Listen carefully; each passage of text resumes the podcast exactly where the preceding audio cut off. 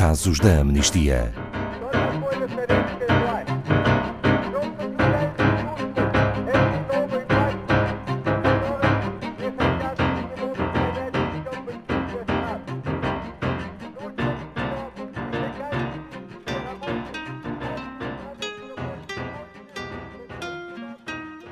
Segundo as mais recentes investigações da Amnistia Internacional, divulgadas no relatório Ondas de Impunidade.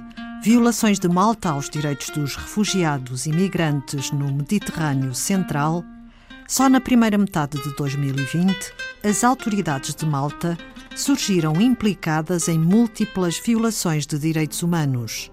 Segundo o relatório, as autoridades maltesas recorreram a medidas ilegais e perigosas para lidar com a chegada de refugiados e migrantes por via marítima, colocando em risco a vida destas pessoas. Boa tarde, Pedro Neto, diretor da Amnistia Internacional Portugal. O que mudou na abordagem a migrantes e refugiados por parte de Malta? Boa tarde, Ana Paula. As nossas investigações identificaram medidas ilegais e sem precedentes para evitar a ajuda a refugiados e imigrantes. Entre as táticas utilizadas pelo governo de Malta estão o retorno ilegal destas pessoas para a Líbia e o desvio de barcos para Itália em vez de ser feito o resgate. Identificámos também ainda a detenção ilegal de centenas de pessoas em balsas são balsas mal equipadas e que se encontravam ao largo de águas nacionais, de Malta, e a assinatura de um novo acordo com a Líbia para evitar que as pessoas cheguem a Malta. Tudo isto ganha contornos particularmente graves quando sabemos que a Líbia é tudo menos um país seguro, pois documentámos lá que as pessoas são presas, violadas, vendidas até como escravas em pleno século XX. Em termos práticos, Quais poderão ser as consequências destas medidas? Podem ter envolvido atos criminosos podem ter provocado mortes evitáveis, detenções arbitrárias prolongadas e estes retornos ilegais para uma Líbia que está devastada pela guerra, onde a tortura e os maus tratos são altamente prováveis.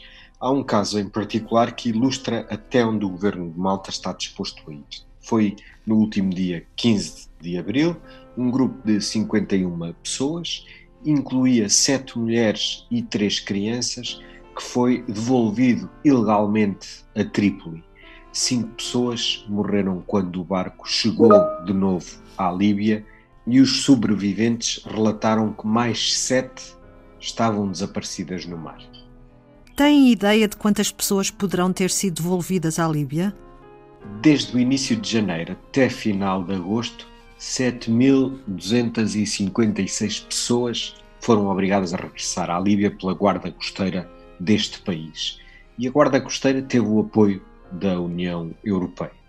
A ONG Alarm Phone tem provas de que ações semelhantes já poderão ter ocorrido já em 2019, portanto, o ano passado, pelo que o número verdadeiro de pessoas será sempre superior a este que lhe acabei de dizer.